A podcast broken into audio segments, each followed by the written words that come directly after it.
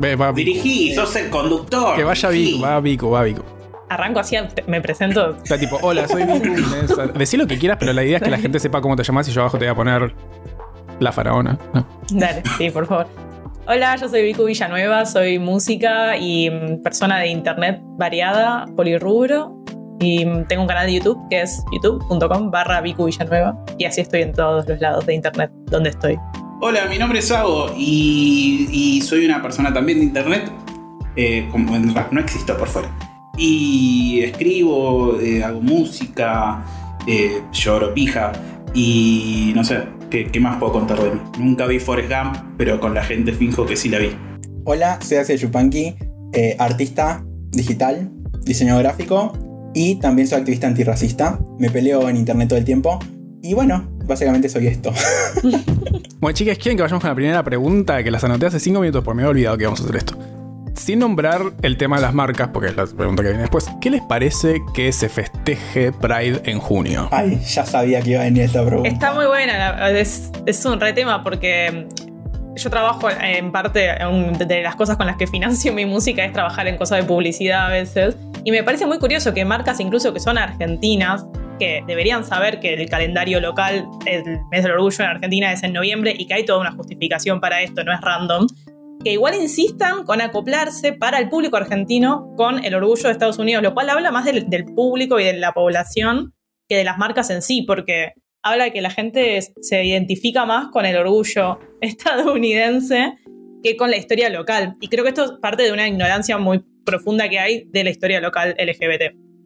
Viene desde un montón de lados para mí también. O sea, esto no, es, no solo pasa acá, ¿no? Eh, en diseño también hablamos mucho el tema de, de se discute esto de, eh, ¿se usa inglés o español para los diseños? Y estás en Argentina. O sea, está bien, todos a la larga tenían apuntando a Estados Unidos, pero mientras finjamos aunque sea un poco, ¿no? Entonces viene como por ese lado. Y respecto a la pregunta, que es re interesante, yo tengo una opinión como re negativa al respecto, pero hacia la misma comunidad, que no lo hacemos valer. Porque a la larga sí, el otro es el, el de afuera el que no sabe.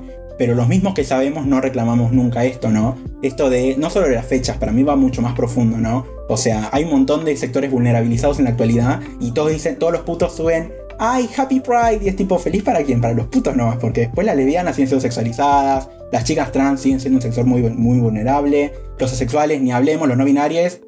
Entonces, yo creo que el Happy Pride es obvia- obviamente entra también todo este concepto de machista, porque los hombres somos los únicos que lo disfrutamos a la larga. Y ni siquiera, porque acá en Buenos Aires, anda al Chaco Pampana a decir que sos eh, puto, o sea, no.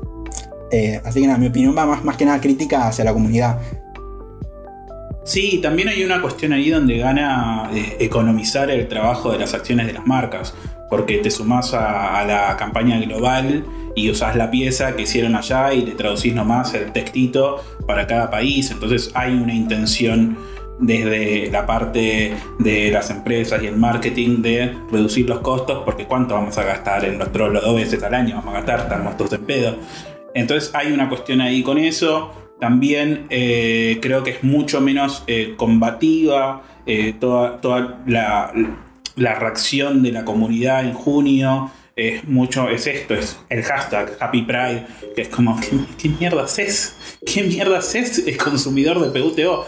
Eh, entonces, después, si se quisieran involucrar en noviembre, que estamos todos con los tacones de punta, hay mucho más riesgo, porque hay un compromiso.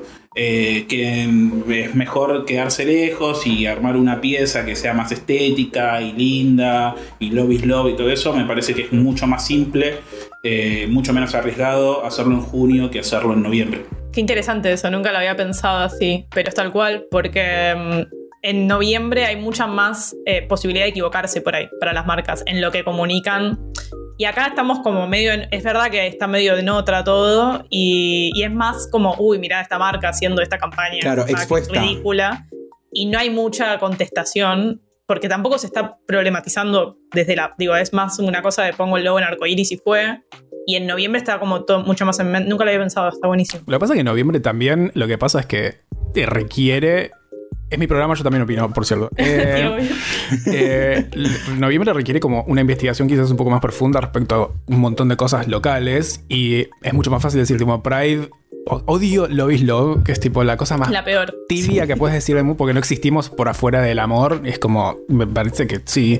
Eh, pero me parece que requiere un esfuerzo un poco más grande eh, entender por qué se celebra en noviembre y, y no sé, mi- quién es Carlos Jauregui, no sé, mínimo, ¿entendés? Eh, Sí, sí. Y hay como una, una vagancia. Bastante horrible. Y las marcas pasa eso, es como que le ponen un arcoíris a todos, es tipo, eh, solucionado la homofobia, cómprenme. Pero también hay una cuestión ahí. El, compromiso de junio es la consigna lavada. Si vos te metés en el, en el orgullo de noviembre, tenés que ver las consignas locales con respecto al orgullo. Y ahí sí es como te vienen a preguntar con respecto a eso. Y es, es, es difícil que cada marca se meta en lo que es el contexto de cada país. Sí. Y a tomar también partido por, porque son muchas cuestiones que generan, incluso dentro de la comunidad LGBT, eh, grietas sobre si de qué lado estás y si es difícil, incluso para activistas. Una marca yo creo que no tiene ni, do- ni de dónde agarrarse para empezar a opinar o para involucrarse con las temáticas que cada año se plantean en relación al orgullo en Argentina. Entonces creo que es como mucho más lo que tienen para perder si toman partido. Y obviamente esto lo, lo critico, digo, me parece parte de, la tibieza corporativa que, que existe en todas las empresas. Pero no me imagino una marca con la misma liviandad con la que dice Love is Love, que aparte, nada, en inglés, amor tipo excluye a todas las expresiones de género, digamos, dentro de... porque no tiene nada que ver con, con quién estás, sino en quién sos. Eh, creo que sí, no, no hay ni chance de que se involucren en ningún tipo de eh, bajada política de como las que se plantean y se nombran en noviembre, de cara a noviembre. Hay un también, como del otro lado, hay como un sector que dice que, y un poco estoy, estoy un poco de acuerdo, que, quizás lo hacen un poco más accesible, que sea como tan eh, marketinero. ¿Creen que puede llegar a, a ser como una, una droga de entrada? Eh, que quizás sea una forma un poco más accesible como de entrar ¿A la al cabeza de la gente? Sí. Decís. Para Y tipo, a no la gente sé. que es como por ahí un poco más eh, cerrada. con- cuando piensan en la, marcha del orgullo, pi- del orgullo, piensan tipo gente en bolas. Y por ahí les, les es más accesible el Pride. eh, les- ¿qué- ¿Creen que tiene, puede llegar a tener algo bueno el, el concepto del Pride en junio? Mm, o sea, vos decís las marcas. Quiero traducir. No, el- no sin- dejando de lado las marcas, como el concepto de Pride en junio. Eh, Mm, no sé, yo creo que genera confusión, ¿no? Porque me pasó de debatir y que dicen, ay, pero ¿por qué celebran en noviembre si en junio tienen... Y es tipo, y investiga, tipo, no, no se responde lo googleable. Eh, entra como toda esa pregunta y ese revuelo de él, ay, pero si ya tiene noviembre, ¿por qué vienen a hacer ruido? Y es tipo, y... O sea, no sé, yo creo que no. Más que nada, al menos acá en Argentina no.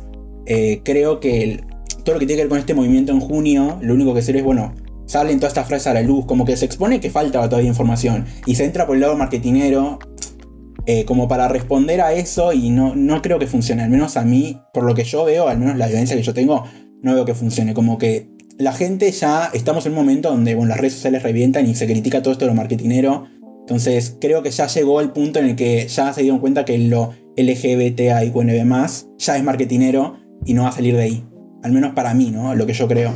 Creo que hay un tema con el, o sea, lo que se me viene a la cabeza es el Raúl homofóbico, que lo mismo cuando Rial habla de algún tema, aquí, o sea, hay algún beneficio, y yo creo que en un punto sí, porque es cierto que esas personas no van a llegar nunca a los lugares que estamos habitando este, estas otras personas, y es un punto de, encuentro. Pero el tema de las marcas creo que no propone ninguna acción ni reflexión concreta en general. Y ahí viene también el tema de cómo es la publicidad. Porque una cosa es cambiar el logo de la marca y ya, y otra hacer una peli, ponerle publicitaria, que de alguna forma visibilice, como no sé, digo, la campaña que había hecho Zona Jobs en algún momento, o distintas cosas que de alguna forma te hacen reflexionar un poco más para hacerte dejar de ser un Raúl homofóbico, transfóbico y ser un poquito menos. Pero el arco iris en sí mismo no genera nada de eso, ni explica y banaliza para mí un montón porque lo reduce justamente a esto también de la, de la tolerancia, como de tolerancia en las empresas, en LinkedIn explota de pilada de empresa diciendo, acá tenemos gente de todos los caminos de la vida y bla, bla, toleramos todo. Y es como, me parece que nada, que es como que es el CEO diciendo, como ven que soy reinclusivo, y termina siendo para apelar a la conciencia de la gente no LGBT, para que se laven un poco la, la conciencia del resto de, la, de los prejuicios que tienen el resto del año, y como decir, ah, bueno, pero en realidad no somos tan cerrados como creemos. puedo tolerar a una persona trans en mi trabajo. no es un cambio real. Es que creo que eh, entra mucho lo que ella dice, lo que dice Viku, que es verdad, el tema de la banalización se banaliza tanto que ya es como que lo normalizamos que las marcas sean así cuando en realidad es un, bueno, vamos a tomar lo que dijiste en junio, vamos a ver si en agosto contratás a personas trans eh, no, o haces esto en una publicidad copada. Eh, como tomás realmente las acciones, ¿no? Ahí te das cuenta cuando lo es marketingero y cuando no. Cuando se mantiene esa postura y se lleva a cabo. No es muy difícil. Es lo mismo de. Tomás una listita. Bueno, Domestica se puso el logo de trans, eh, LGBTQN, afros, todo eso, bueno, lo anotamos y vemos cuánto le dura esta campaña. Porque es eso, no contratan gente trans y no contratan a, ni a negros siquiera, porque también eh, creo que Domestica fue la que se puso el logo de... Porque vieron que está este nuevo movimiento, la nueva bandera, que al menos yo estoy a favor, porque bueno, otro tema antirracismo. Eh, lo ponen y después es tipo, bueno, ¿cuánta gente blanca tenés en tus puestos? ¿Cuántas personas trans? Y no mantienen, no tienen solidez con lo que dicen. Entonces no es muy difícil. El tema es que la gente estamos en este mundo de internet donde todo es rápido. O sea, te llega, te entra, ah, buenísimo, qué piedra, seguís y te olvidaste. Entonces, creo que hay que ser un poco más em, eh, cuestionadores, ¿no? Eh, creo que esa es la palabra. Decir, bueno, vamos a tomar esto y vamos a ver cuánto te dura. Nada más. Hay una diferencia, creo, entre junio y noviembre, que junio es como la tolerancia y noviembre es el compromiso. Junio tiene mucho de difundir la tolerancia, que nosotros ya sabemos que la palabra tolerancia nos queda vieja, medio como cuando llegaron a la X los paquis. Es como, sí, bueno. sí, nosotros hacíamos los flyers en el 2000 con la X. Y es, y, es como ver todo eso suceder a otra velocidad, otra línea de tiempo. Que es medio como, como un garrón, porque también lo que descubrimos con los años es que eh, romper los huevos sirve. Eh, todas las cosas que hicimos eh, funcionaron y cada vez pedimos más y que suceda más rápido y los tiempos de, de la industria en general, del trabajo, de la política, de todo, son otros que de a poco, de a poquito se van acelerando de alguna manera nos siguen pareciendo lentos porque todo el tiempo se está muriendo alguien, todo el tiempo alguien está sufriendo un crimen de odio, todo el tiempo alguien está siendo discriminado. Entonces es medio como. tipo, ¿de qué mierda haces con este fucking arco iris? Estamos tipo buscando la nueva bandera y vos recién llegaste al fucking arco iris y encima no lo usas bien. Lo al revés. Es un arco iris.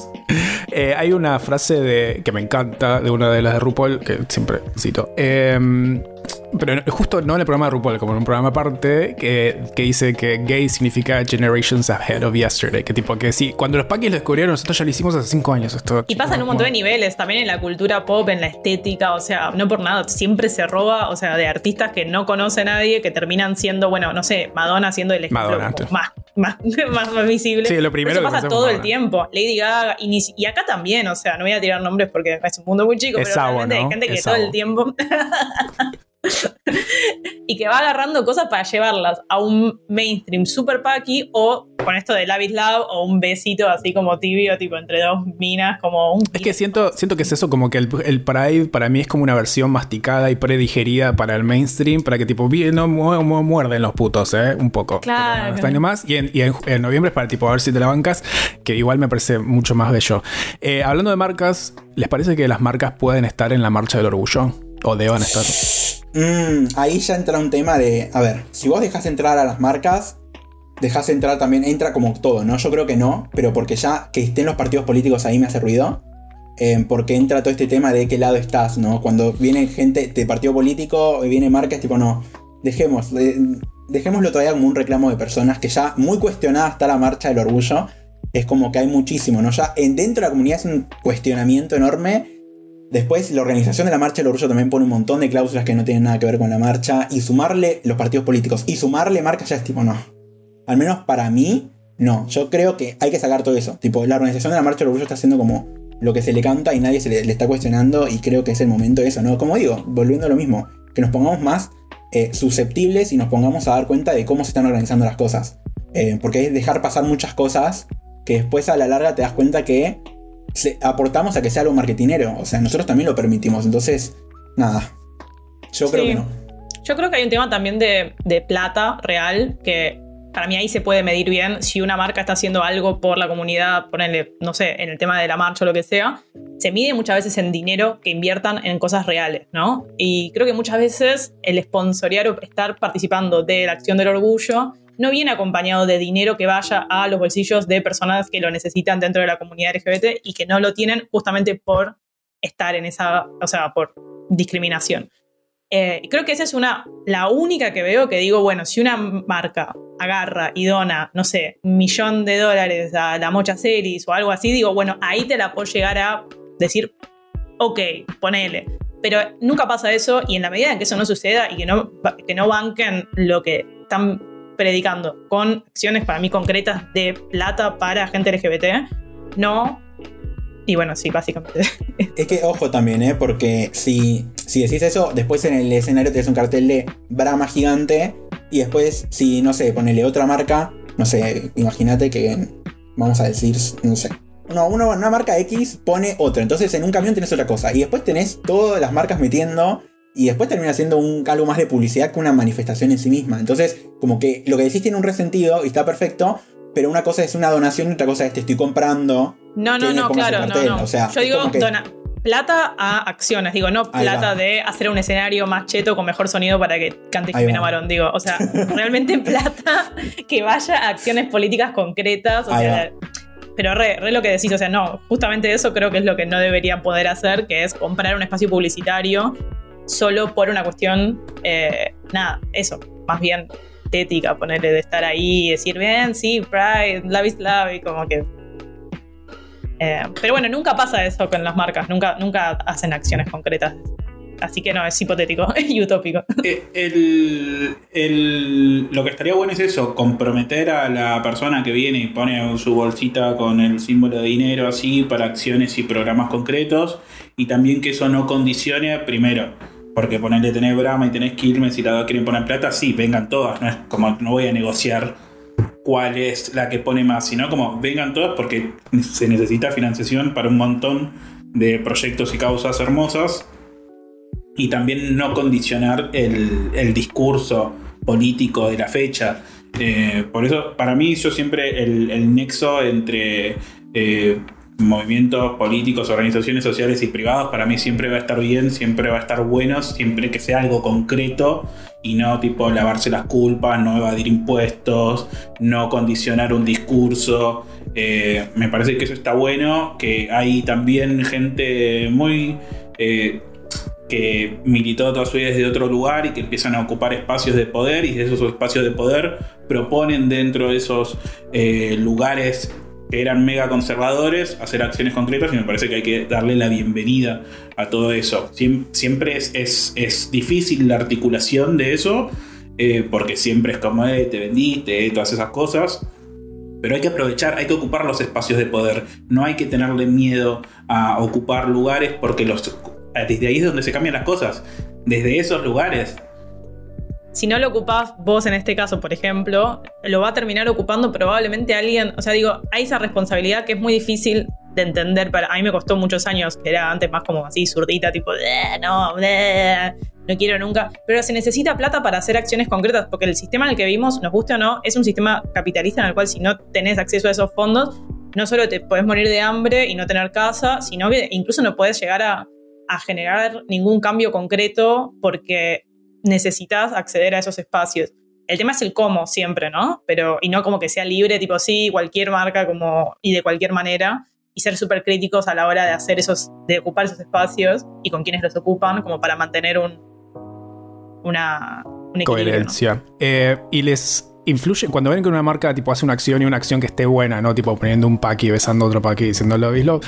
Eh, ¿Les influye en sus consumos que una marca como apoye la comunidad LGBT? Mm, no, a mí no. A mí no. Porque hasta ahora no vi algunas que lo has hecho bien. Como decía Viku, tiene que tener como esta continuidad y tiene como esa excepción. O sea, lo que está diciendo Viku tiene todo el sentido del mundo. Pero el problema es que es muy como muy rebuscado. En el sentido de que la pregunta que vos hiciste está muy buena porque profundizamos un montón. Pero las marcas no hacen eso. La pregunta es sí o no. La, encuesta en Instagram. Si decís que sí, aceptás que se ponga el cartel de Brahma gigante. Si decís que no, no hay plata. Y es como. Ese es el problema. O sea, yo creo que no, porque todavía no hay, no haya. No, perdón no hay alguien que lo hizo bien. Ahí va. Es como que todavía no, no se hizo bien como para yo decir, bueno, esta marca lo hizo bien, le mando. Porque también es eso, si yo quiero que se den cuenta que está bien, tengo que aportar, porque esto es como marketing, es un si se aumentan las ventas, seguimos, si no, no. Entonces, si veo que lo hacen bien, sí, compro, porque bueno, el sistema se mueve así, como dice Viku. Se mueve así, bueno, estamos en el baile, hay que bailar. Por más que la cerveza sea horrible. y sí, la tiro ahí a la canilla. Yo creo que también hay. Sí. No, no, no, no. Por favor. eh, creo que hay que cuestionarse los consumos desde un montón de otros lugares también. Yo soy medio de ese palo de mm, multinacional, siempre ruido. Eh, entonces, como que creo que sí, muchas veces más allá de la campaña que hagan sobre cualquier tema, hay, no sé, siempre, y esto es como re, medio hippie, pero realmente me parece que es así. Si puedes comprarle un emprendimiento en vez de una multinacional, re siempre, no importa. O sea, si la multinacional es la reina del orgullo del mundo y salvó, un, no sé, digo, igual, bien ahí marca, pero no necesitas mi compra para seguir haciendo esto. Y mi consumo y mi dinero trato en general de dárselo a emprendimientos y obviamente a emprendimientos eh, que sean de personas LGBT o de personas eh, racializadas o tratar de bancar con el dinero. O sea, para mí el dinero es la vía de un poco del, del Es tu voto, tu forma de votar. Sí, es tu forma de votar y tu forma de apoyar lo que querés realmente que prospere y lo que querés bancar. Entonces, ¿a dónde va tu dinero que vos ganas? Por ahí, de la forma que lo ganes eh, o que lo consigas, eh, ¿a quién se lo vas a, ¿En qué dirección lo vas a, a girar? ¿Se lo vas a dar a Coca-Cola o se lo vas a dar a no sé, insert, whatever, emprendimiento, marca, eh, y eso como en general, más allá de, si las marcas, o sea, una marca puede hacer la mejor campaña publicitaria en, el mundo y si me parece una marca medio diabólica, igual como que de tratar de no comprarle nada. Yo creo que esa es una discusión nuestra. Que la realidad es que ninguna marca, empresa grande que se haya mandado pifies groserísimos, gravísimos, eh, afectó realmente su imagen, le cambiaron las ventas o reales. Solamente derribamos emprendimientos chicos y emprendimientos quizás alguno mediano. Cuando alguien se manda un pifie y vamos todos en modo turbo iracunda, eh, pero ¿cómo?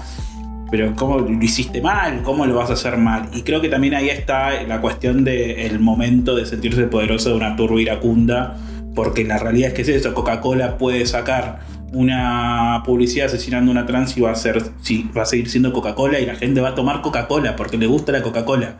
Tipo, no va a cambiar. La de eh, Pepsi de hace unos años que le daban una Pepsi a un policía. Ay, Dios. ¿Vos crees que bajó la venta de Pepsi? No tiene nada, claro, claro, no, es que no afecta en realidad. Eso es una re buena observación, como en realidad está a mí lo que me sorprende es que la gente consuma Pepsi, pero eso es otro tema. Eh, y última sobre marcas, eh, ¿creen que, ser, que aplicamos la misma vara con esto, con, el tema de celebrar el Pride o con la responsabilidad social a las multinacionales y a los pequeños emprendimientos y debería ser diferente o tenemos que aplicar la misma vara para con todos. Le hace tipo un pifie o no haberlo hecho como al 100% como a nosotros nos parece que tiene que estar bien hecho.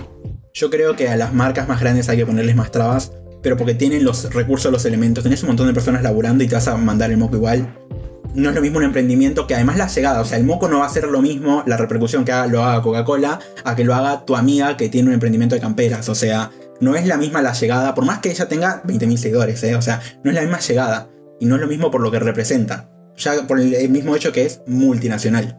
Entonces, nada, esa es mi opinión al respecto. Es que muchas veces, muchas veces el error del el error nada, el paso en falso que puede cometer una persona que maneja su tienda nube, está planchando la remera, está puteándose con correo argentino, por decir algo, que es como, son buenas intenciones, algo se te va a escapar y muchas veces el error se amplifica por justamente la gente que está ahí, tipo como, eh, ¿cómo te vas a equivocar? Daño no le hizo a nadie eh, no, no, no, se atrasaron 10 años los derechos que íbamos a conseguir porque una persona que hace remeras le pifió algo. Entonces también ahí hay una cuestión de la sed de buscar el fracaso del otro que para mí es súper tóxico y súper jodido y, y me parece que tiene que ver mucho con cosas, o sea, la cultura de cancelación, todo tiene que ver con cosas mucho más grandes, que es la falta de esperanza a que seamos exitosos en lo que nos gusta, a conseguir cosas. Somos una generación que eh, nosotros capaz somos un poco más grandes. Axel, no te voy a meter en esto porque una. Eh, y sabemos que las próximas generaciones van a tener mucho quilombo con salir de la casa, mudarse, eh, hacer una vida mucho, eh, va a ser mucho más complejo que, que, para nosotros, que para nosotros también fue eh, bastante complejo armarnos y estar donde estábamos y lo que hacemos. Entonces la cuestión ahí me parece que es mucho más tóxica y tiene que ver con la desesperanza y con que apenas alguien le está yendo un poquito mejor, hay una cuestión ahí medio de, de ir a los tobillos. Y no es lo mismo ir a pegarle a un publicitario que desembolsó miles de dólares por ese trabajo donde no quiso contratar una persona que asesore en el tema, que a una persona que, bueno, che, ya que estoy con, con esta fecha voy a tratar de hacer algo. Y me parece que si te vas igual a las dos personas, el problema sos vos. Se aplica a todo también, sí. Soy muy fan del concepto de mesa chica. Como que hay cosas que no, tipo, vas y le decís, escúchame, para, me parece que tal cosa, y por ahí podríamos ver, y me parece que hay un montón de cosas, especialmente como comunidad, eh, le hace tipo estos pifies ciertos, no todos scratches, como que hay un montón de cosas que deberían mantenerse como dentro de lo posible de la mesa chica, que me parece que es algo que estamos como muy acostumbrados a tipo ir a Twitter, y como se equivocó. Ay, Dios. Y es como, chicos, me parece que hay cosas que quizás tendríamos que nivelar como la intensidad del, Sí, sí, sí. Pero se aplica con individuos un montón. Todo esto que decía Sabo me parece no solo a las marcas, sino cómo se va a veces a destruir, ni hablar de generadores de contenido, youtubers, instagramers, artistas, músicos, lo que sea. Se le va mucho más a la destrucción de las personas que están en un lugar de empezar a conseguir un poco más de, de visibilidad que a gente enorme que tiene muchísima llegada y se le perdonan cosas que vos decís, ¿cómo puede ser que esta persona siga haciendo cosas? Y es porque en realidad no importa tanto hacer un cambio real y, y, buscar esa, o sea, esa visibilidad masiva, sino sacarse la bronca con alguien que es una víctima fácil en general porque no tiene las herramientas, y no estoy hablando de nadie en particular, pero digo, pasa con, se nos pueden, se me vienen 800 casos a la cabeza de gente que después no, no hizo más nada. Muchas veces, eh, como bajar así como el, jueguito de los topos, tipo de bajar a, cualquiera que se sale un poco. Y a veces para pensar, si pensás en voz alta y compartís lo que vas pensando con la gente, te puedes equivocar en el camino a una conclusión muy piola, incluso una conclusión que sirva mucho más, pero en el camino vas viendo. Y si te lo dicen con tipo, che, tal cosa, esto como de mesa chica, de mandar un audio, de decir, no sé, en un espacio más reducido, como, che, fíjate esto que medio un falca, que salir a escrachar con hashtags y con campaña a alguien que por ahí ni siquiera tenía tanta visibilidad para empezar y mucha gente se termina siendo más conocida por cómo la cancelan que por lo que hacía antes. Sí, la cultura de la cancelación, temazo, no entremos ahí porque... Que no está, que no está, en esta, que no está en esta lista de preguntas. ¿Sabes, ibas a decir algo? ¿Yo? Eh, sí. iba a decir algo, pero medio que se me fue. Y ahí creo que volvió. Eh, no, no volvió. ¿No? el, Alzheimer en vivo. Vos guarda este video, porque si después algún día me llegan a diagnosticar, vos decís, acá empezó. Eh, vamos a hablar del ghosting. ¿Gostearon alguna vez? ¿Y los han gosteado? Uy, yo tengo, yo tengo una popular opinión sobre esto. Que es que para mí gostear no está tan mal siempre en este mundo en el que vivimos. Yo creo, mm, yo ahí difiero, pero porque creo que ya estamos lo suficientemente grandecitos y podemos cuestionar un poco la... Esto de, o sea, decís, che, mira, no me pinta hablar por esto, volví con mi ex. Primero después se un montón de excusas, pero creo que dejarle al otro en claro para que te deje de joder también, porque que te insistan, que te hablen, o sea, no sé, tipo más con, por WhatsApp que es todo frío, como que es muy difícil darte cuenta con alguien como que quiere huirte, ¿no? Entonces yo, yo digo, che, mira, no pinta, lo alimentando excusa y le decís la posta, no hay onda, no veo onda, no me caíste bien en la cita, chau. Y si te responde y te quiere debatir, le decís, ya te dije, vos ya sos consciente y ahí lo bloqueas. Pero decirle al otro, che, dejémosla acá, no está mal. Y creo que hay que normalizar eso, como. Porque también está esto, ¿no? Como esta medio. Este baile del cortejo. Como que hay. El apareamiento digital. Claro. No, estoy re de acuerdo igual. O sea, creo que lo mejor es. Yo no bosteé a nadie nunca. Y coincido que para mí lo mejor es siempre tomarte los 10 minutos de decir. Che, no va más, no, no me hables más, perdón, no sé, chao. Pero también me ha pasado, me han gosteado varias veces y al principio me repegaba mal, o sea, literal me pasó demasiadas veces, no sé por qué, soy muy gosteable o soy muy intensa. No, a mí también, hermana, no sos la única. Pero cuando alguien me gostea es como que al principio me molestaba, me dolía, qué sé yo, y después dije, bueno, es un mensaje bastante claro también. Si por una semana no me contestás, yo ya me doy por gosteada. Y me ha pasado que me gostearon y después han vuelto. Y es como, pero no, no me siempre vuelve. gosteado. Siempre vuelve. Y ahí ya sé que a esa persona no le doy más cabida. O sea, si me semi gosteaste y yo flashé, me, me di por gosteada, bueno, no, esto no va a funcionar. Pero digo, en este mundo, o sea, creo que eh, está un poco, digo, ya aprendí a vivir con eso. No sé si habla de, de mi trauma o de qué, pero realmente ya no me afecta tanto como y digo, ah, bueno. Pero quizás por la banalización total que se está dando de los vínculos a raíz de también las apps y todo, bla, bla, bla, bla. Como que no sé si es bueno o malo que ya me parezca que gostear es algo normal, pero un poco digo, bueno, no es tan grave, qué sé yo. Más si es una cita, dos citas. Hasta tres citas creo que me banco el gosteo.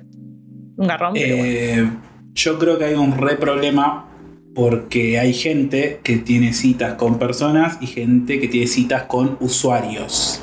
Y ahí está la diferencia. Un usuario es un avatar, es un nombre, no tiene pasado, no tiene futuro, no tiene presente, no sé qué le gusta, no sé qué le duele, no sé qué. Y es como. Y no sienten la necesidad de tenerle respeto a un usuario, porque es, es como un. No, no, no termina de convertirse en persona. Esa persona de Tinder, esa persona de la red te manda un mensaje. No termina de constituirse en que te importe que vos puedas pensar, che, tal cosa que yo hago, tengo responsabilidad en cómo se va a sentir. Eh, y eso me parece un garrón total. Me parece un garrón total porque así como hay gente que como Viku se acomoda a la época, hay gente a la que le podés cagar la vida muy fiero, les vas a sumar muchos años de terapia, le vas... eh, nada, va- vas a profundizar en un montón de issues que ya tenía, vas a... eh, su validación, todo, hay un montón de cosas al respecto. Después, eh, una cosa es, es gostearse, que es tipo el Strat. Para mí el gosteo no es tipo, che, se desgastó, no hubo tanta onda, sino como el destrato rozando el maltrato, como no, no, no sos tan poco importante que ni siquiera te voy a decir amablemente que esto no funciona. Y capaz hay gente que tiene que aprender cosas y vos estás pasando por la vida de alguien, aproveché ese momento para enseñarle algo, decirle, che, mirá, esto no funcionó porque tal cosa y tal cosa, pero la mejor, no creo que vaya a funcionar por tal otra, o lo que sea. Es un momento donde vos le puedes enseñar para que la próxima vez no crea también eh, que está todo bien o, que el, problema es el otro, porque va a decir, ah, el problema es el otro, y en realidad el problema es que, che, a veces las cosas no funcionan. Y está bueno tener ese paso por la vida de la gente. Si, no sé, qué sé yo, yo trato siempre de, de, no tener que esconderme de nadie. Porque de chico lo hacía, de chico era un pendejo de mierda y fui un forro con un montón de gente y eso es un imán también para que un montón de gente sea forra con vos y toda esa cuestión de cruzarte en un lugar y no querer saludarse, todo eso me parece que llega un momento, llega una edad que, lo, que puede ser parte de tu vida y después cuando ya sos un adulte, parte de una sociedad, con un poco de terapia encima, con buenos vínculos, ya es hora de hacerse cargo de el paso por la vida de una persona. eh, importa cómo te van a recordar, si te van a saludar las personas que te crucen, si van a sonreír o si cada vez que digan tu nombre van a decir algo feo. Sí, creo que quizá mi postura, que no es una postura, sino más bien un método de supervivencia en los tiempos que corren, realmente parte de que lo veo todo tan hostil. Eh, y no es que lo veo hostil ahora en la virtualidad, digo, sí, fue más hostil estos años, pero cuando iba a fiestas y ahí, ahí hacía como el apareamiento, tampoco era más fácil. O sea, mi experiencia siempre fue bastante hostil. Obviamente he estado con gente que me re gustó y estuvo zarpado y he tenido vínculos de todo tipo, pero he tenido muchas experiencias también chotas. Em, y también eso, el, creo que está tan hostil y tan despersonalizado a veces esto que decís de, lo- de ver al otro como un usuario y como una especie de también como de avatar donde depositar y proyectar una serie de cosas y mambos y no todo el mundo hace terapia, eso es algo que lamento profundamente, creo que más gente debería, aunque sea tratar de buscar algún tipo de herramienta para lidiar con sus mambos porque si no los proyecta. Eh, y en ese contexto, me parece que hostear es de lo menos grave que le puedes hacer a una persona, en el sentido de que a veces también me ha pasado de que por no cerrar una situación que quizá la única forma que tenía una persona que no tiene ninguna herramienta emocional para lidiar con lo que le pasa es o hostear o meterse en una secuencia que termina siendo mucho más difícil de desarmar. No sé si me explico, como que creo que desaparecer es de las cosas más amables que te puede hacer alguien que está en una y que realmente va a ser perjudicial si eso sigue porque te va a tirar y proyectar un montón de data.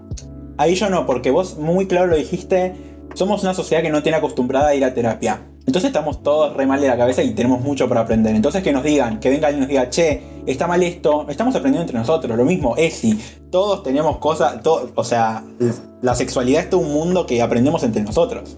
O sea, lo mismo con, con esto de vincularnos, aprendemos entre nosotros, nos enseñamos entre nosotros. No estamos yendo a terapia, necesitamos que alguien nos diga, che, me, no, no para darme otra oportunidad, pero decime aunque sea en qué me estoy equivocando para, como dice Sabo, no repetirlo en otra cosa. Entonces creo que como lo ves es una muy buena forma, pero también creo que en una sociedad donde no tenemos, eh, no, nos enseñan cómo pensar o cómo, o cómo estar bien, digamos, con nosotros mismos, no sé si suma que los de afuera también te, te bloqueen, te ignoren, no se aparezcan de la nada, más y pensás que estaba todo bien. Entonces, creo que eh, es un muy buen punto el que decís, pero también hay que pensar que si no está normalizado eh, ir al psicólogo o tener terapia, estamos todos re mal y tenemos que aprender entre nosotros. Sí, no, yo creo que es como una especie de de, uno en algún momento se tiene que dar cuenta con quién está lidiando, ¿no? Tarde o temprano en cualquier tipo de vinculación. Y para mí eso, como un gosteo, de alguna forma es una, siento que es una manera bastante inocua de darme cuenta con qué persona estoy lidiando y ya desde ya saber que no me quiero vincular con esa persona, junto a un montón de otras cosas que la gente hace y que seguramente yo también haga cosas tóxicas eh, para otra gente, pero creo que gostear es un mensaje en sí mismo y entre toda la gente que hay y toda la posibilidad que hay de conocer gente todo el tiempo, cuando alguien te gostea te está dando un mensaje tan claro que, digo, para mí lo mejor que puedo hacer es tomarlo como eso y decir, ah, sos esta clase de persona, listo, gracias por nada, bye. Em, claro, pero ahí vos lo que estás usando es el gosteo como red flag. O sea, lo estás convirtiendo en algo productivo para vos. Porque ya entendés que una persona que hace eso es como, si, esto pasa ahora, no quiero saberlo Exacto, puede pasar profundizando. Pero eso es porque sos una persona que tiene el contexto que le permite llegar a convertir eso que es una mierda en algo productivo para vos. Y la realidad es que el acceso a cuidarse la salud mental es, es, un privilegio. es un privilegio gigante y la mayoría de la gente, por más que se popularice un poco más la cuestión de, la responsabilidad afectiva, la ESI y todas esas cosas. La gente aprende con el error, aprende con quemarse con la leche y cuando ve la vaca llora. Pero en la cuestión vincular y humana se quema 17 veces con la leche antes que empiece a llorar con la vaca. No es lo mismo, no es tan simple como no meter los dedos en el enchufe. Hay una cuestión ahí cíclica de repetir el error y este tipo de cosas. Por eso también creo que las personas que tenemos este privilegio de analizarnos, de que pudimos ir ordenando todas nuestras prioridades de nuestra vida para en algún momento empezar a ocuparnos de nosotros mismos, eh, hay ahí, tiene que haber cierta empatía con el otro. Ahora después, una persona que nunca se analizó, que viene con todos los mambos, que siempre se tuvo que ocupar de parar la olla, todo, qué sé yo, yo no le voy a pedir que, que haga un taller de nuevas masculinidades, porque no tiene tiempo para hacerlo. Claro, pero tampoco le puedes pedir a esa persona que está en, ese, en esa situación que te sepa decir exactamente esto que dice Axel, que me parece que es un mundo hermoso en el cual me encantaría vivir, en el que me digan por qué me están gosteando en vez de gostearme. Pero digo, a esas personas que realmente están en una eh, secuencia en la que no pueden eh, ponerle palabras a sus emociones, creo que de alguna manera tampoco le puedo reclamar que me esté gosteando, porque digo, quizás es lo único que puede hacer. O sea, quizás no tiene herramientas para hacer algo más empático, no tiene la posibilidad de, mandarme un mensaje y abrirse y vulnerabilizarse un toque y decir, che, no es personal, soy yo o whatever lo que le pase. A mí esa parte me parece que está buenísimo el trabajo que hace une mismo con tipo ser un empático, ¿eh? pero al mismo tiempo es como, ¿hasta cuándo tengo que ser, yo siempre el empático? Es como, chicos, ya estoy haciendo mucho yo el laburo. Eh, algo que me, me, hizo un montón no me hizo un montón de ruido, pero algo que me quedó muy. que dijiste, que no, me quedó tanto porque no me acuerdo exactamente cómo fue, eh, fue que dijiste, tipo, bueno, cuando alguien, cuando alguien no me da una respuesta, eso es una respuesta. Y lo primero que se me vino a la mente es esa frase de Grinder clásica. la no respuesta es una respuesta. y tipo, no, literalmente la no respuesta no es una respuesta. Chico, me estás jodiendo. Entonces, me parece que hay como una especie de. Voy a traer Grindr a colación porque me parece como un ejemplo el más inmediato que tengo. Y es con lo que dijo Sabo, que es como usuarios. ¿Entendés? Como Grindr es un menú de tipo todos los Pokémones, a ver cuál quiero usar yo y voy a este. Entonces, eh, creo que hay mucho de tipo, hoy me voy a poner el zapato, los zapatos verdes. Bueno, yo en, en, en esa actividad Grinder, que lo uso más que nada para tipo. no lo uso para concretar, es, como. Estoy ahí. Es, es, como. No, no lo uso, pero me gusta ver la fauna y ver cómo se relaciona la fauna. el, el, bosque, la selva. Sí, y, y, hay algo que me pasa que es si hay una forma de encarar que no me gusta, que es tipo como, no sé, que no me gusta a mí en lo particular, que no me genera tipo iniciar una, seguir una conversación ni nada, eh, no pierdo tiempo con esa persona porque si me atacas de una forma violenta para iniciar algo es como, tipo, no, no, no, no me preocupas. Pero sí sé que hay otra gente que, que uno entiende que puede ser más sensible frente al rechazo. Como por ejemplo, eh, no sé, gente muy grande, gente de 50, 60, 70 años que te hablan. Y a esas personas yo no le voy a dar la no respuesta. Le voy a decir, hola, Alberto, hey, buenas tardes para vos también. Esta vez te voy a decir paso. Espero que, que sigas disfrutando la aplicación. No sé, hay como una cuestión ahí de la amabilidad, porque yo sé que por yo que estoy siendo amable, estoy como tratando de cubrir a 99 que le dijeron, viejo choto, ¿qué te pensás que vas a coger conmigo? A eso es lo que me refiero en el momento donde hay que empezar a medir y, y cuando tenemos de más ideas que obviamente estamos con todos los quilombos propios y no se puede ser, no, no te queda un gramo de empatía con nadie. Pero cuando se puede, cuando puedes hacer algo que es amable con el otro, ¿por qué no lo vas a hacer? A mí me cambió mucho la mentalidad esa que vino con la frase esta de amor o nada. Es como, hacer las cosas con amor o no hagas nada. Eh, porque el mundo es realmente una mierda. mierda Pero mal. O sea, es. Yo creo que somos dementes eh, al, seguir intentando. Eh, me parece una, una cuestión completamente no, no le entiendo de por qué seguimos intentando. Entonces, cualquier cosa que puedas hacer, y hacerla con amor, si no, no la hagas. Quédate, ahí, quédate quietito y no rompa los huevos, porque casi todo lo que hacemos empeora. Este mundo está empeorando constantemente, y entonces tratemos de hacer la casita con amor. Hasta el rechazo, hasta la falta de interés, hasta eh, una persona que te hincha mucho los huevos, si no si no está en esa persona hacerte un daño real, si no está en esa persona querer eh, hacer, uno está buscando hacerte algo malo, sino como que es, su forma y le pasó así y es a donde llegó, bueno, tomate ratito, no te cuesta nada.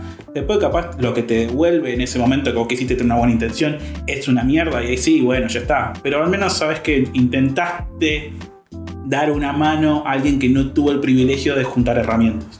Creo que está bueno como en general esa actitud ante la vida, como yo trato de vivir así también, como quizá lo pienso más desde el ghosting como fenómeno social de todos los que están pasando ahora en relación a... También entiendo que Grinder y es, algo que desconozco y que hay, hay como una, una grieta acá. Qué bueno.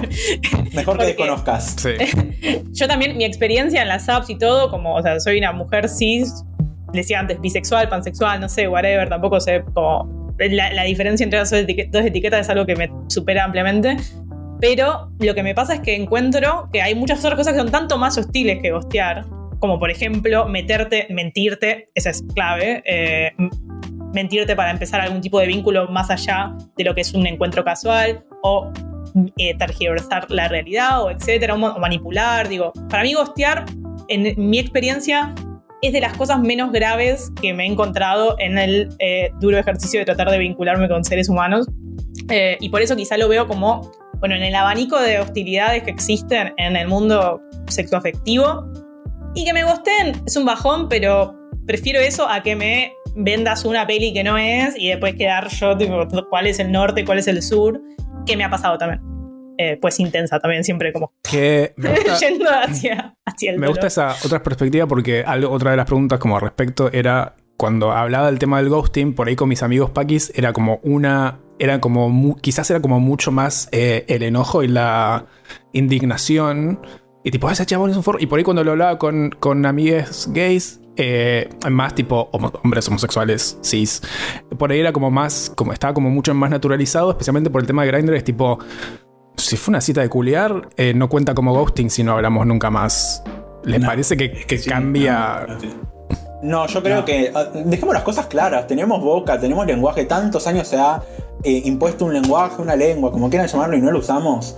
O sea, algo que dijo Viku que me pareció interesante es tipo, me encantaría vivir en ese mundo, pero es un, el mundo lo hacemos nosotros. O sea, ¿por qué no lo normalizamos?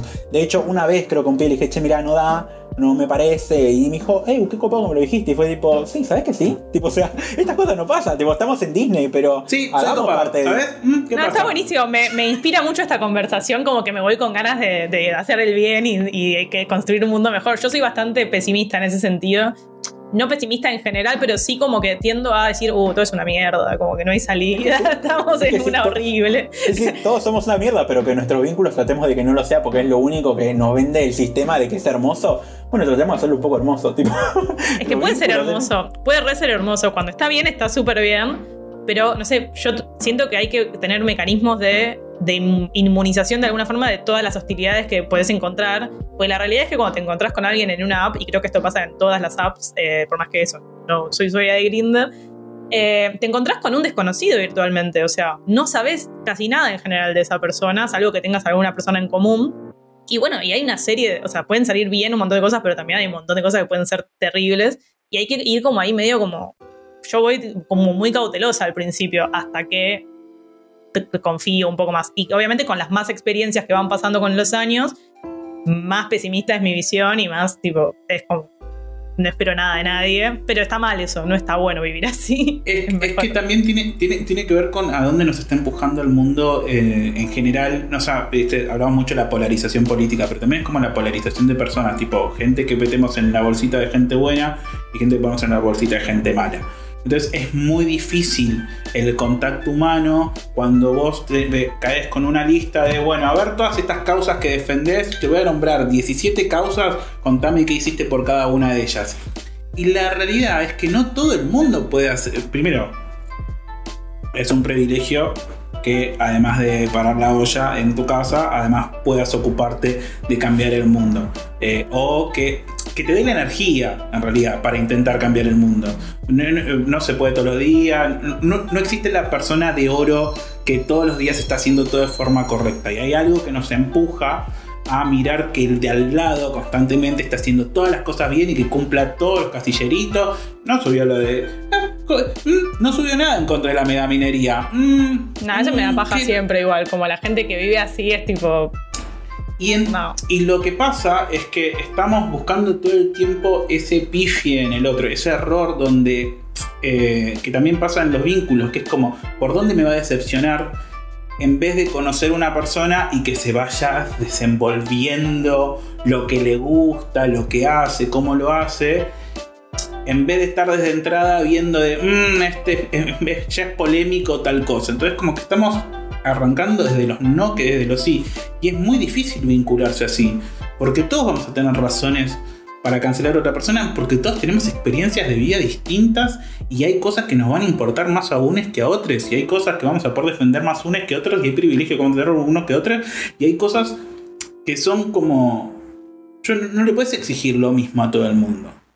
Y eso hace que los vínculos para mí se pongan re fríos y estructurales tipo Tetris. Perdón, Miku. Sí, no, no, no, estoy re de acuerdo con eso, re. Pero también hay ciertas cosas, no sé, yo trato de pensar mucho como qué es lo que me molesta cuando me encuentro con una otra persona eh, sexoafectivamente o perspectiva de sexoafectivamente. Una, por ejemplo, es que me hagan perder el tiempo. O sea, eso es algo que a mí me molesta un montón. Por ejemplo, me decís que llegás, que venís, que vamos a las 8, tipo, me volvés a contestar el WhatsApp a las 11. Para mí eso es realmente muy molesto. Eh, a nivel de que por ahí te dejo, o sea, como que eso para mí es mucho más importante que cualquiera de las otras cosas, como que no tengo realmente como... Y sobre todo cuando estás empezando a conocer a alguien, digo, o sea, obviamente hay algunas cosas que sí son como deal breakers, pero hay cosas que, que para mí con una persona que, que está saliendo y que querés supuestamente seducir y tener una onda de sexoafectiva vincular, mínimamente respetar el tiempo, decir más o menos la verdad, o por lo menos si no vas a decir la verdad sobre algo, no hablar de eso, o sea, tratar de evitarlo, como y no mentir. Em, no, no, no ponerte expectativas falsas, también mucho encontré esto de al toque ya tipo, ay, me encanta estar con vos, te amo, qué sé yo, y en realidad como que nadie ama tan rápido a otra persona, va, no sé. Y todo ese abanico de cosas es como va más allá de lo que piensan. Me parece como una falta de respeto que dispongan de tu tiempo y eso es como causante de que te voy a bloquear, que de hecho lo hice un par de veces, que es tipo... Pero también me costó entender que yo también tenía el poder, no de gostear, sino como de, de decidir por mí mismo, decir tipo, no voy a dejar que siga haciendo esto, porque si me dijiste dos veces que me escribías después y no me escribiste y aparecías tres días después porque me mandaste un meme, no, no está buenísimo, ¿entendés? En parte porque me parece una falta de respeto y en parte también porque odio que dispongas de mi tiempo cuando el acuerdo era otro. Me parece que disponer, no, no tanto perder el tiempo, como que no me gusta mucho ese concepto, pero sí como disponer del tiempo de los demás, Re, me parece re eso, sí. eh, horrible. Y, me parece que uno ahí tiene el poder de decir, tipo, de decir o no decirlo, porque, o sea, yo lo que hice, no sé si fue gosteo o no, me lo hizo dos veces, tipo, te voy a bloquear, y te bloqueé, te bloqueé, te bloqueé, y San se acabó, ¿entendés? Y para mí fue medio una paja, pero al mismo tiempo es como, no, porque me conozco a mí, me, me pondría de vuelta en esa posición si me escribiese de vuelta. Entonces, como me conozco y conozco mi complicado sistema de poleas, dije, lo voy a bloquear y borro el número porque no le quiero Como para, para pensar el ejemplo que acabas de dar, que es algo que a mí me pasó mucho y en lo que pienso cuando digo, yo habré gosteado también. Eh, ¿Qué piensan si, o sea, en ese caso, es gostear? Eh, hay que tomarse el tiempo de mandarle un mensaje a la persona a decir, te dejo, te bloqueo porque eh, para que aprendas para tus próximas relaciones, esto no se hace y sos un gil y chao. O no, o, o bloquear está bien. Y ya. Estoy, depende de no la situación, gostear. ¿no? Pero yo estoy muy a favor de cuidarse. O sea, yo entiendo mis procesos mentales y, y entiendo en las que, que hay, que hay situaciones en las que voy a salir perdiendo más. Pues yo ya estaba perdiendo ahí. Entonces, ¿quiero perder más? La verdad que no. Entonces, me, es un esfuerzo mental. Todo es un esfuerzo mental, pero es un esfuerzo mental también agarrar a una persona y explicarle con marionetas que cuando me decís que me vas a escribir a las 5 no está buenísimo que me escribas a las 11 del otro día. ¿Entendés? Como no tengo ganas y me hace sentir un pelotudo. Eh, entonces digo, bueno, me voy a cuidar a mí de no escribirle borracho un sábado a las 5 de la mañana. Y también me voy a escribir, me voy a cuidar a mí de no tener que sentarme a explicarle como si fuese un nene cómo funciona una relación entre dos personas adultas. Eh, puede estar bien, puede estar mal, pero yo sé que es algo que a mí me funciona y que me cuida mentalmente porque a la larga es un desgaste mental. O sea, muy a favor de lo que dice Sabo, pero también es como.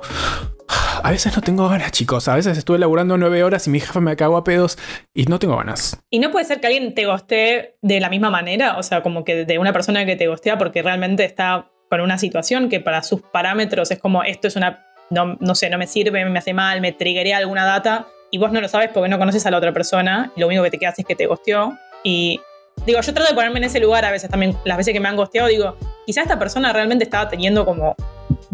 Esto, no sé, por alguna razón, esto le estaba generando algún tipo de Pero me parece que yo, cuando hubo un comienzo de relación, o cuasi relación honesta, en la cual decís, tipo, esto es lo que vamos a ofrecer, yo traje sanguchitos de miga y vos trajiste una coca sin gas, fantástico. Eh, me parece que cuando hubo un comienzo que era como semi-coherente y después uno desaparece, eso me parece injusto. Cuando las bases están sentadas así. Obviamente, vamos a hablar sobre casos teóricos, no vamos a hablar sobre Nievi, pero esto de no es lo mismo que yo vengo con una coca sin gas y te digo, tiene gas, y te juro que tiene gas, y estás tomando y no tiene gas, y yo digo, tiene gas, vos sos el loco, es una cosa, y otra cosa es que los sanguchitos se ven lindos por fuera, el gusto tiene una mierda. Es como, y yo sostengo los sanguchitos tan ricos, mirá cómo se ven. Entonces, hay una cuestión ahí también de, ser muy conscientes de qué estamos poniendo sobre la mesa, que a veces la pegamos porque estamos en un buen momento y creemos que, sí, yo traje estos sanguchitos, estaba riquísimo. Y después, capaz, con el tiempo, decir, los sanguchitos eran una verga lo que yo traje. Entonces, también eh, hay, hay algo que pasa ahí que es obvio. Eh, yo no lo que digo de tomarse el tiempo con la otra persona, no podemos andar paternando a todo el mundo, maternando a todo el mundo eh, y, darle lo que la vida no les dio, sino es como cuando estás en una situación donde la vida te puso un escalón un poquito más arriba y tenés la suerte y tenés la paciencia y tenés el tiempo y tenés las energías, aplicá lo que te cuesta.